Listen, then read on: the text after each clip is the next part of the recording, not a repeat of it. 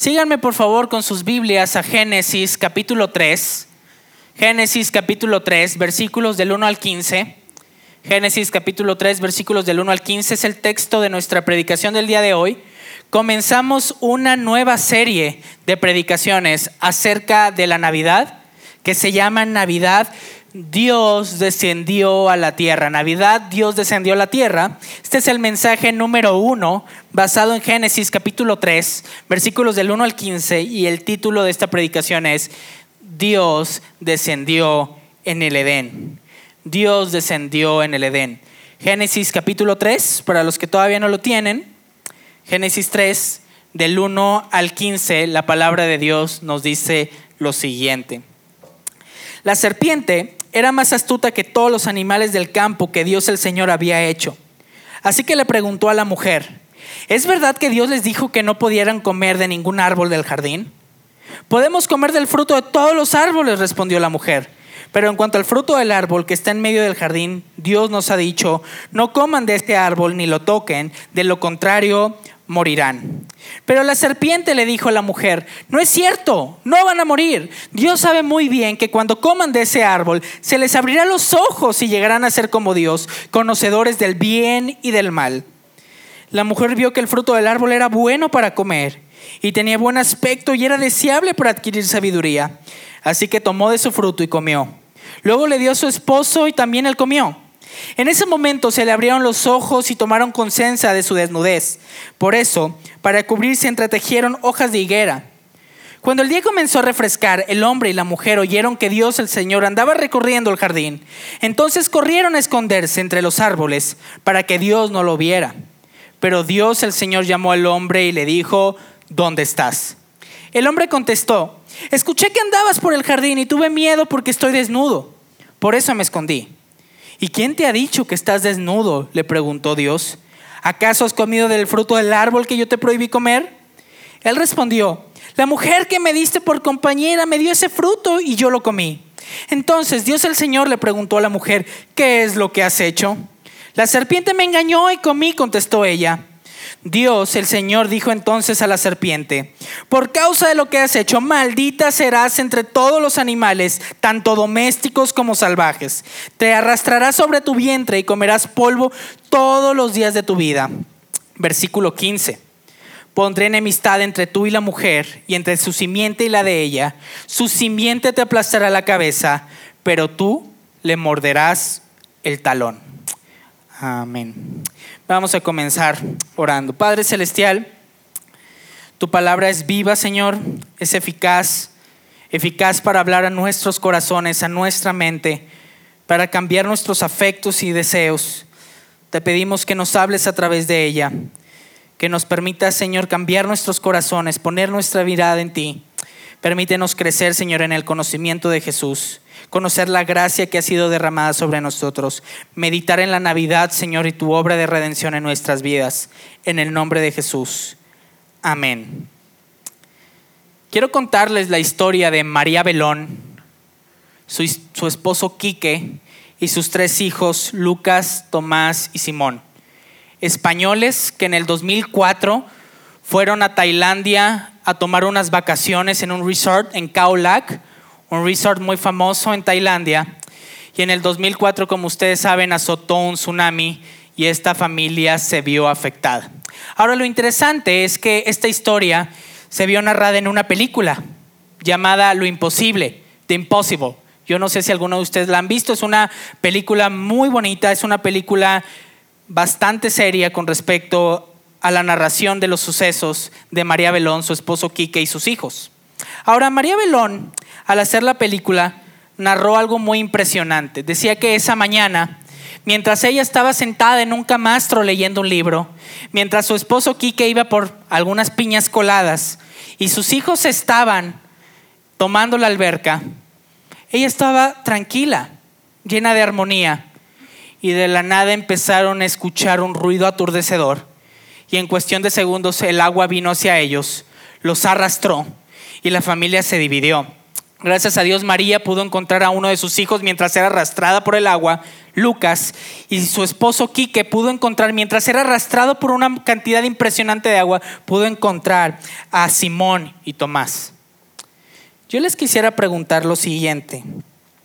¿Alguna vez han estado en un lugar o han estado en algún momento en donde todo es armonía y de un segundo a otro todo es caos? ¿Alguna vez les ha pasado un suceso así? Una llamada trágica, una discusión familiar, estaba sentada en la mesa con tu familia y alguien dijo algo y caos. ¿Alguna vez has estado en una situación laboral así? Donde todo en tu trabajo va bien y de un segundo a otro se va la armonía y llega el caos. Bueno, de lo que quiero hablar es que en Génesis capítulo 3 versículos del 1 al 15 vamos a encontrar lo siguiente. Adán y Eva vivían en un lugar lleno de armonía un lugar lleno de paz, en donde había ausencia de caos, en donde todo era perfecto, un mundo perfecto. Pero vemos que esa armonía se pierde por la acción de Adán y Eva y vamos a encontrar la respuesta de Dios al pecado de Adán y Eva y cómo este caos nos apunta a Cristo y cómo este caos nos lleva a entender la Navidad. Por lo tanto, la pregunta de la predicación del día de hoy es la siguiente y está ahí en pantalla. ¿Por qué Dios descendió en el Edén? ¿Por qué Dios tuvo que descender en Génesis 3 al Edén, en el Edén? Y hay dos puntos en esta predicación. Número uno, por un evento catastrófico. Y número dos, para darnos una esperanza incomparable. Dos puntos tienen sus bosquejos ya sea impresos, digitales, por qué Dios tuvo que descender al Edén por un evento catastrófico y número dos, para darnos una esperanza incomparable. Dios descendió al Edén por un evento catastrófico. Génesis capítulo 1, versículo 31 nos dice lo siguiente. Dios miró todo lo que había hecho y consideró que era muy bueno. Lo primero que debemos de mirar en Génesis 3, la historia de Adán y Eva con respecto a su relación con Dios, es que ellos verdaderamente vivían en un mundo perfecto. Y yo sé que a ti y a mí nos puede costar mucho pensar en esto, porque vivimos en la Ciudad de México, una ciudad caótica. Si tú usas el metro a las 7 de la mañana, yo sé que te puedes encontrar con mucho caos.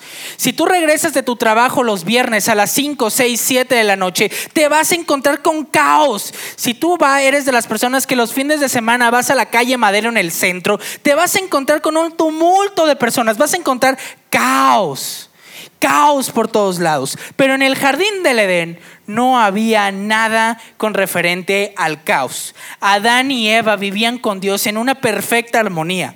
Cero desastres naturales. Adán y Eva no tenían que pensar ni en la lluvia, ni en el sol, ni en el huracán, ni en ninguna clase de problemas con la naturaleza. Había una armonía perfecta con la naturaleza.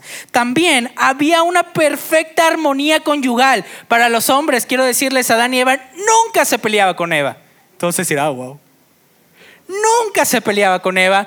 Eva nunca le echaba nada en cara a Adán. Y tú dices, ah, sobecha. Era perfectamente armonía conyugal.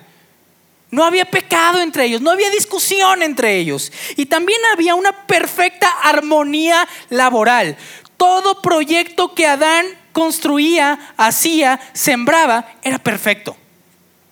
Algo muy diferente a lo que nosotros podemos vivir si eres emprendedor, si tienes un negocio, si trabajas en una oficina y dices, ay, los problemas laborales. Bueno, Adán y Eva no tenían ninguna clase de problemas como los que tú y yo podemos tener si vivimos en la Ciudad de México. Tráfico, caos, problemas conyugales, problemas en el matrimonio, problemas en el trabajo, problemas con el dinero, problemas en todos lados. Había una perfecta armonía. Pero toda esta armonía se acaba cuando encontramos lo que hace la serpiente en Génesis capítulo 3, versículo del 1 al 3. Síganme por favor en sus Biblias. Y dice lo siguiente. La serpiente era más astuta que todos los animales del campo que el Señor había hecho. Así que le preguntó a la mujer, ¿es verdad que Dios les dijo que no comieran de ningún árbol del jardín? Podemos comer del fruto de todos los árboles, respondió la mujer. Pero en cuanto al fruto del árbol que está en medio del jardín, Dios nos ha dicho, no coman de ese árbol ni lo toquen, de lo contrario morirán. La primera descripción que Dios hace en su palabra acerca de la serpiente es que es engañadora, es mentirosa. Y precisamente en Génesis 3, del 1 al 3, encontramos eso. La serpiente exageró, si se dan cuenta, la regla que Dios había puesto en el jardín. La serpiente les dice, ¿es cierto que Dios les dijo que de ningún árbol podían comer? Y Eva dice, no, solo de un árbol no podemos comer. ¿Qué está tratando de hacer la serpiente con Eva? Persuadirla. Persuadirla. En otras palabras, ¿qué le está diciendo la serpiente a Eva? Ah, pues no que muy libres aquí en el jardín. No que muy independientes, no que muy poderosos, no que todo lo que haces tú puedes hacer todo, no que vives en un mundo perfecto. Y eso es lo que hace la serpiente. La serpiente intenta engañar a Eva y decir, ay, ¿por qué no puedo? ¿Y por qué no puedo comer de ese árbol? ¿Y por qué no puedo hacer lo que yo quiera? El diablo tentó a Eva. Y el diablo tentó a Eva con respecto a una mentira sobre Dios y sobre su voluntad para ellos. Y sabes algo, eso es lo que quiere el diablo para ti y para mí el día de hoy. Engañarte, engañarte, bombardearte de cosas que pueden hacer que tu corazón se doble ante los deseos de este mundo. ¿Eres cristiano? No puedes hacer nada. Eres aburrido, no vas a fiestas, no haces esto, no haces el otro. Dios no es tan bueno como tú crees. Dios no te va a proveer como tú crees. Tus sueños, no sé si los Dios los va a cumplir. Eso es lo que quiere hacer el diablo con nosotros, engañarnos, creer mentiras con respecto a Dios, distorsionar la realidad de nuestra relación con Dios. Y saben algo, Adán y Eva creyeron a la serpiente. Y eso llevó al hombre a arruinar la armonía que gobernaba el mundo. Versículos 4 al 7, por favor, continúan leyendo conmigo. Pero la serpiente le dijo a la mujer, no es cierto, no van a morir. Dios sabe muy bien que cuando coman de ese árbol se les abrirá los ojos y llegarán a ser como Dios, conocedores del bien y del mal. La mujer vio que el fruto del árbol era bueno para comer y que tenía buen aspecto y era deseable para adquirir sabiduría. Así que tomó de su fruto y comió. Luego le dio a su esposo y también él comió. En ese momento se le abrieron los ojos y tomaron conciencia de su desnudez. Por eso, para cubrirse, entretejieron hojas de higuera. ¿En qué tentó la serpiente a Eva? ¿En qué tentó la serpiente a Eva? Serás como Dios. Vas a ser como Dios si comes de este fruto. En otras palabras, la serpiente estaba golpeando el corazón de Eva y diciéndole, si tú comes de este árbol, vas a ser independiente de Dios. Ya no vas a necesitar a Dios porque sabes qué, vas a ser como Dios. Esto es un reflejo de la, de la serpiente con Eva, de algo en lo que tú también, tú y yo somos tentados todo el tiempo quiero ser independiente. No quiero rendirle cuentas a nadie. ¿Por qué mi jefe me tiene que decir lo que tengo que hacer? ¿Por qué mi esposa me regaña? ¿Por qué mi esposo se enoja conmigo? El día de hoy está muy de moda, tanto para adultos como para adolescentes, los famosos creadores de contenido en YouTube los youtubers. Levanten la mano cuántos conocen a los youtubers. Yo conozco a los youtubers, son muy pocos personas que levantan la mano. Los youtubers son creadores de contenido de diversas ramas. Pueden haber creadores de contenido donde hacen videos con respecto a la cocina, con respecto a viajes, con respecto a consejos económicos. Y algo muy frecuentemente que veo cada vez que prendo la televisión y pongo a Luisito Comunica es este lema en donde ellos empiezan a filosofar, mira qué bien se siente no tener que ir a una oficina y poder viajar por todo el mundo. Mira qué bien se siente no ser Godín y ser el dueño de tu destino. Mira qué bien se siente no estar casado y ser libre. En otras palabras, cuando ellos hacen sus videos y se ponen a filosofar con respecto al mundo, ellos tienen una etiqueta clara que dice independencia, libertad financiera, libertad amorosa, libertad de hacer lo que yo quiera. Y yo no creo que esa tentación que sufrió Adán y Eva sea muy distinta a la realidad a nosotros. Porque a nosotros no nos gusta rendirle cuentas a nadie. A nosotros muy frecuentemente nos encanta tener el control, control de nuestro dinero, control de nuestras relaciones, control de nuestro trabajo. Y así como Adán y Eva fueron tentados, así tú y yo también son tentados. Y Dios descendió al Edén por este evento catastrófico. Adán y Eva quisieron ser como Dios. Dijeron, sí, yo quiero ser como Dios. Quiero ser independiente de Dios. Yo no sé si aquí hay una persona que viene por primera vez, si hay alguien que nos está viendo por primera vez eh, por YouTube, por Internet. Pero déjame decirte lo siguiente. Todos los problemas que existen en este mundo se deben al pecado. No se deben por circunstancias, no se deben por lo que me dijo mi esposo, por cómo me va, se deben completamente por el pecado. Y la realidad de las cosas es que el mismo problema de Adán y Eva es el mismo problema que yo tengo en mi corazón. Yo quiero ser independiente. Yo quiero no rendirle cuentas a nadie. Yo no quiero nadie que me diga cómo vivir. Adán y Eva vivían en un mundo de armonía. El hombre destruye esta armonía a través de su relación con la serpiente, de hacerle caso a la serpiente, de creer que ellos podían hacer como Dios. Y ahora vamos a ver la respuesta de Dios. ¿Por qué Dios desciende al Edén? Para darnos una esperanza incomparable. Síganme conmigo, por favor, en Génesis capítulo 3, versículos del 8 al 13. Dice lo siguiente. Cuando el día comenzó a refrescar, el hombre y la mujer oyeron que Dios, el Señor, andaba recorriendo el jardín. Entonces corrieron a esconderse entre los árboles para que Dios no los viera. Pero Dios el Señor llamó al hombre y le dijo, ¿dónde estás? El hombre contestó, escuché que andabas por el jardín y tuve miedo porque estoy desnudo. Por eso me escondí. ¿Y quién te han dicho que estás desnudo? Le preguntó Dios. ¿Acaso has comido el fruto del árbol que yo te prohibí comer? Él respondió, la mujer que me diste por compañera me dio ese fruto y yo lo comí. Entonces Dios el Señor le preguntó a la mujer, ¿qué es lo que has hecho? La serpiente me engañó y comí. Lo más impactante de esta escena de Dios con Adán y Eva en el jardín es esta pregunta que le dice Dios a Adán y Eva. ¿Dónde estás? ¿Dónde estás, Adán? ¿Cuál fue la respuesta del hombre a su pecado? El hombre se escondió. ¿Cuál fue la respuesta de Dios al pecado del hombre?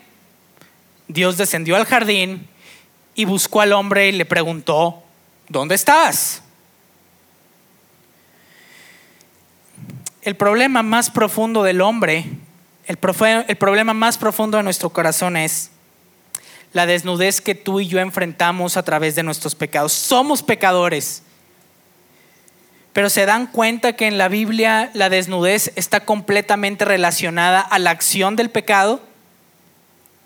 Y es que lo que hace el pecado es desnudar nuestro corazón. Pero no solo eso, no solo desnuda nuestro corazón, sino que cuando encontramos a Dios, escuchamos respecto a Dios y cuando nosotros pecamos, ¿no te pasa lo mismo que Adán y Eva? ¿Te quieres esconder de Dios? ¿Te quieres alejar de Dios? ¿Cuántas veces les ha pasado que cuando ustedes pecan dicen, ¿para qué voy a abrir la Biblia? ¿Para qué voy a abrir la Biblia? Estoy sucio por mi pecado. ¿O no les ha pasado que cuando pecan y están desanimados con su vida cristiana dicen, ¿para qué voy a la iglesia? Soy pecador. ¿Para qué voy a la iglesia? ¿Para qué oro? ¿Cómo me voy a acercar con Dios si acabo de pecar? Acabo de echar una mentirota. ¿Por qué acudo a Dios? La realidad de las cosas es que Adán y Eva se escondieron de Dios y muchas veces eso es un reflejo de lo que tú y yo hacemos. Cuando pecamos, nos escondemos. Yo crecí en la iglesia católica romana. Estuve desde la guardería hasta tercero de secundaria en un colegio de monjas. Y a mí todos los días, y esto es algo especial, a mí me enseñaron todo el tiempo que cuando yo pecaba, Dios se tapaba los ojos y decía, guácala, pecó. ¿Cómo me voy a acercar a David si pecó? Y muchos años yo creía esa idea con respecto a Dios. Yo pecaba y Dios me decía, no, no, no, no, no, no, no, no, no, no, no te acerques, no te acerques, pecaste. Eso no está muy alejado de la manera en la que tú y yo reaccionamos al pecado con Dios. Creer que Dios se quita los lentes, se pone un pañuelo y dice, guácala, pecó, no me puedo acercar. No hay nada más alejado de la realidad bíblica.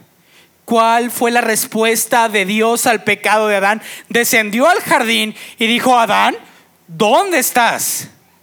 ¿Dónde estás, Adán? Tú y yo creemos muchas veces en nuestra vida cristiana esta idea errada de que cuando pecamos Dios no quiere saber nada de nosotros, pero no hay nada más alejado de la realidad. Dios nos busca en medio de nuestros pecados. Iglesia, Dios nos busca a ti y a mí a través de Cristo. Lucas capítulo 19, versículo 10 dice lo siguiente, porque el Hijo del Hombre vino a buscar y a salvar lo que se había perdido, vino a buscarnos. Vino a buscarte a ti, vino a buscarme a mí. Jesús no dice, vine a regañar a los que acaban de pecar, vine a hablar mal y a juzgar a los que se acaban de portar mal, a los que pecaron. No, Jesús dice, vine a buscar a los que se habían perdido. Dios descendió en el jardín del Edén para buscar a Adán y Eva. Dios nos busca a nosotros a través de Jesús. Dios a través de Jesús descendió a la tierra para buscarnos a ti y a mí. Muchas veces creemos que Jesús cuando vino a la tierra tenía una clase de misión misteriosa y complicada. Tal vez creemos que Jesucristo vino a enseñarnos sobre cómo portarnos bien y mucha moral. Tal vez creemos que Jesucristo vino a ser un profeta igual de famoso que otros. La misión de Jesús al descender a la tierra era salvarte a ti y a mí. De la misma manera que Dios busca a Adán y le dice, ¿dónde estás? Dios no se esconde de Adán. Dios no dice, Adán, ahí te quedas, nos vemos, yo creo un mundo nuevo. Dios no le dice a Adán, gracias por todo, nos vemos. Dios busca a Adán, Cristo nos busca a nosotros. Por eso la creación que acabamos de ver que Dios creó perfecta, la caída estrepitosa del hombre que arruina la creación, nos apuntan completamente al Evangelio. ¿Cuál es la respuesta de Dios al pecado? Y la respuesta es que solo hay un hombre en el que tú y yo podemos ser salvados, que solo hay un hombre que puede quitarnos la vergüenza que experimentó Adán y Eva y que tú y yo experimentamos a través de nuestros pecados, que solo hay un hombre que puede darnos aceptación delante de Dios y ese hombre es Jesucristo. Ese hombre es Cristo. Por lo tanto, ¿por qué Dios descendió al Edén? Dios descendió al Edén para buscar a Adán y Eva y crear un plan de redención. Jesucristo vino al mundo para buscarnos a ti y a mí. Y este plan de redención lo encontramos en Génesis, el, tercer capítulo de la Biblia, en el versículo 15. Dios, el Señor, dijo entonces a la serpiente, por causa de lo que has hecho, maldita serás entre todos los animales, tanto domésticos como salvajes. Te arrastrarás sobre tu vientre y comerás el polvo de todos los días de tu vida. Pondré entre tú y la mujer enemistad y entre tu simiente y la de ella. Su simiente te aplastará la cabeza, pero tú le morderás el talón. Dios juzga a la serpiente y al hombre en el Edén, pero Dios no deja al hombre solo. Dios no deja al hombre a su suerte. Este versículo, Génesis capítulo 3, versículos 14 y 15, son claves para entender toda la Biblia, porque esta es la respuesta que Dios tiene al pecado. ¿Cuál? Esconderse de ninguna manera, odiar al hombre de ninguna manera, crear un plan a través de su Hijo Jesucristo para salvarnos, para salvarte a ti y a mí. Hay una relación estrecha entre Adán y Jesucristo. Adán fue puesto en el jardín del Edén y se le prometió que si obedecía, viviría. Pero Jesucristo, en Marcos 14, versículo 36, Jesucristo estaba en un jardín, en el jardín de Getsemaní, a punto de ser aprendido, Y a Jesucristo se le prometió que si moría, que si obedecía, perdón, moriría.